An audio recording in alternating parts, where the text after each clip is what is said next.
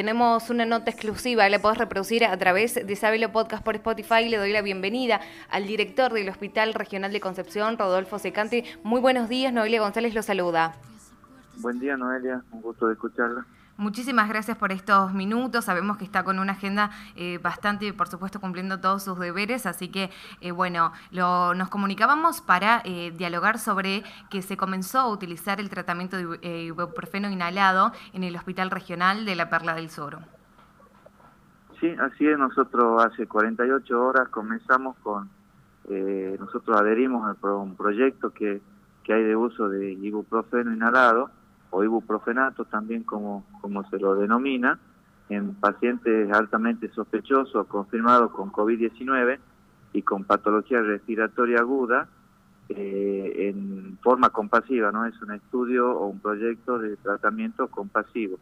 Nosotros comenzamos el día martes de esta semana porque, bueno, recién recibimos el, el material que consta de una medicación que es la solución de ibuprofeno líquidas, son ampollas para ser nebulizadas y eh, un casco que es un casco que protege eh, al personal y al entorno donde se hace la nebulización de la aerosolización, es decir, de los aerosoles que genera el procedimiento.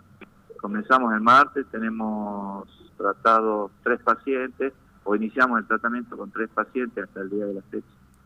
Eh, doctor, se habló mucho eh, haciendo referencia a que eh, quizás era contraproducente este tratamiento, que la provincia quizás no se iba a adherir, que sí, que no. Bueno, ustedes seguramente han implementado este este tratamiento porque saben que puede ser una de las alternativas para poder sacar adelante un paciente con COVID. Sí, mire, yo le cuento. La provincia de Tucumán adhirió a través de una resolución ministerial a un protocolo de tratamiento implementado por el Ministerio de Salud de la provincia de Córdoba y hay varias provincias del noroeste argentino que han adherido a ese proyecto. El proyecto este es, eh, no es un estudio prospectivo, ni un estudio doble ciego, ni randomizado, como lo que se están haciendo con otras drogas, sino es una línea de estudio de proyectos de uso compasivo. Eh, nosotros dentro del protocolo o para adherir hemos presentado eh, la ficha que de control de ingreso del paciente, hemos presentado una solicitud de adhesión con toda la bibliografía, esa bibliografía aparte de la que presentamos nosotros, es una bibliografía que es complementada, completada y verificada en dirección de investigaciones del Sistema Provincial de Salud, dentro del protocolo, en la carpeta que yo tengo, tengo todas las opiniones a favor y también todas las opiniones de algunas sociedades o grupos de especialistas en contra eh, de trabajo de investigación o del uso del ibuprofeno. Eso está debidamente informado. Y como es una línea de proyecto de, de uso compasivo, también eso lleva un protocolo de conformidad o un consentimiento informado por parte del paciente y de la familia y eso necesita la aprobación de un comité de ética, que en este caso es el Comité de Ética Provincial. Eh, bueno, estos son pasos previos antes de la implementación del proyecto. Eso, eso comenzó los primeros días de septiembre y es por eso que recién ahora, eh, en el transcurso de esta semana, una vez que se complementó toda la, la documentación legal y técnica, es que estamos comenzando. El uso compasivo de una medicación se refiere fundamentalmente a, situaciones, bueno, esta es prácticamente la primera pandemia de esta intensidad que nosotros vivimos, salvo la del 18. Eh, eh, el uso compasivo se refiere al uso de medicación eh, con bajo nivel de evidencia o sin nivel de evidencia 1A en pacientes con grave riesgo de la vida. A eso se refiere compasivo. Es muy similar a lo que pasa con el uso del plasma, que tiene dos acciones de trabajo o dos indicaciones de trabajo. El plasma tiene un proyecto que se presentó la semana pasada en Buenos Aires, que es un trabajo dirigido, donde básicamente eh, a un grupo de pacientes con neumonía grave se le indicaba plasma y a un grupo elegido se le indicaba placebo. Y se comparaba si eh, había mayor acción o mayor evolución favorable en los pacientes que usaban la medicación versus los que no la usaban. Entonces esa es una línea investigativa. Y después está el, uso compasivo del plasma, es decir, que se usa en todo tipo de pacientes en base a un consentimiento de conformidad, independientemente de que uno no haga un estudio comparativo. No sé si se entiende la diferencia. Sí, sí, sí, sí, totalmente. Esta es la línea de trabajo con la que se está usando el ibuprofeno. Por ahora no hay ninguna de las 130 y tantas eh, drogas o posibilidades terapéuticas en todo el mundo eh, que tenga un nivel de indicación 1A. Hay varios grupos de trabajo, proyectos con ivermectina, carregenina, remdesivir, bueno, muchos antivirales, pero ninguno ha demostrado eh, fehacientemente ni se ha publicado todavía un trabajo de envergadura significativa como para tomar como nivel de evidencia 1A, que es la prácticamente una, un nivel de evidencia indiscutible, ¿no? Así es, doctor, ha sido muy, muy, claro con eso. Y eh, respecto a la, a la, situación que está viviendo epidemiológica eh, Concepción y sobre todo lo que es eh, el, hospital, en cuanto a la ocupación de camas y a la respuesta, ¿cómo están en ese, en ese sentido? Miren, nosotros la semana pasada, el fin de semana pasado, desde el jueves, nosotros nuestra capacidad de recepción inicial de pacientes es aproximadamente entre las dos salas que tenemos de, COVID, eh, son 25, 26 camas, podemos llegar hasta 30, y más 7 camas de terapia intensiva inicialmente. Eso siempre dependiendo de la fase de la pandemia con alguna posibilidad de, de expansión. Nosotros el jueves de la semana pasada comenzamos hasta el día lunes aproximadamente con una ocupación de 25, 26, 27 pacientes, porque bueno, dependía, es dinámica, ¿no? Un día, un día por ahí hay un óbito, se desocupa una cama, eh, y también se pudieron dar eh, altas, eh, y desde el martes de esta semana ya la ocupación bajó, estamos aproximadamente hoy en la fecha con 15 pacientes internados, hablo de adultos, ¿no? Porque también tenemos cuatro niños internados y un pacientito eh, sospechoso también en pediatría. Tres, dos confirmados y dos sospechosos. Nosotros tenemos aparte de adultos internación y guardia pediátrica e internación y guardia obstétrica. Es, decir, que hoy estamos por debajo del 55% de capacidad versus una semana atrás que estábamos 75 aproximadamente por 180% de capacidad ocupacional. Es, es una buena noticia eso. ¿Cómo? Es una buena noticia hacer referencia que ha bajado la, la, la, capacidad y la demanda ¿no? de camas. Y sí, es relativa, eh, es relativa a la conclusión, ¿sabes por qué? Porque mira, eh, eh, la capacidad en terapia bajó, también tuvimos desde que comenzó la pandemia la semana con mayor número de óbitos, con seis pacientes esta semana.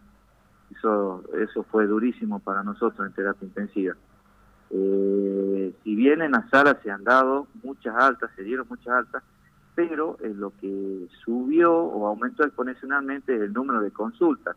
Nosotros en nuestro consultorio de febril estábamos viendo 15 pacientes de promedio por día y ahora estamos en 150. Ayer se atendieron 118 pacientes en las 24 horas de ayer y nuestro laboratorio que comenzó hace un mes aproximadamente a realizar los hisopados, hizo 181 testeos ayer. En el día. Entonces, eso va a ser, estimo yo, cuestión de tiempo para que de nuevo eh, pongan en una situación incómoda la ocupación de camas.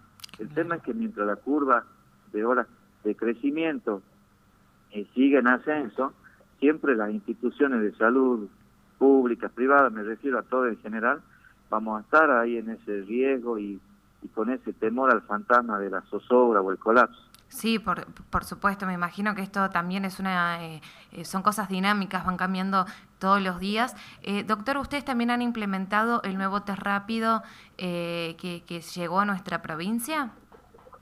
Sí, sí, nosotros estamos también a los pacientes descompensados de más de 60 años o con situaciones especiales donde tenemos que definir rápidamente la conducta, eh, decir, pasaron a UTI COVID o a UTI no COVID, o a una sala COVID o algún tipo de, de, asistencia compleja, nosotros tenemos estamos usando el test rápido también en esos casos.